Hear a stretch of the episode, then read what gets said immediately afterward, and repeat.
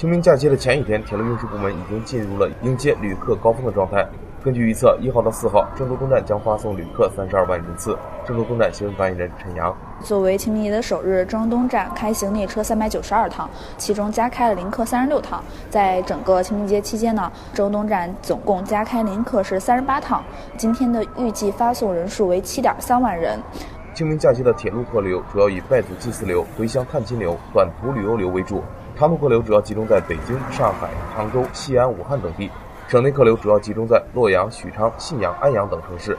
根据预测，客流高峰将达到十万人左右。高峰时段为下午的十四点到十五点、十七点到十八点、十八点到十九点。我们在各售票处加开了临时窗口，同时我们优化了这个进站通道，缩短旅客的进站候车的时间。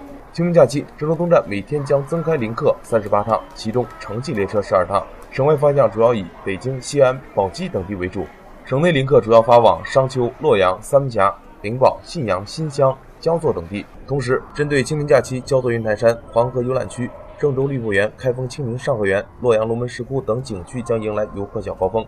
铁路部门加开了郑州到机场、郑州到开封、郑州到焦作的城际列车，经停黄河景区、修武溪、绿博园等中间车站，满足旅客的踏青需求。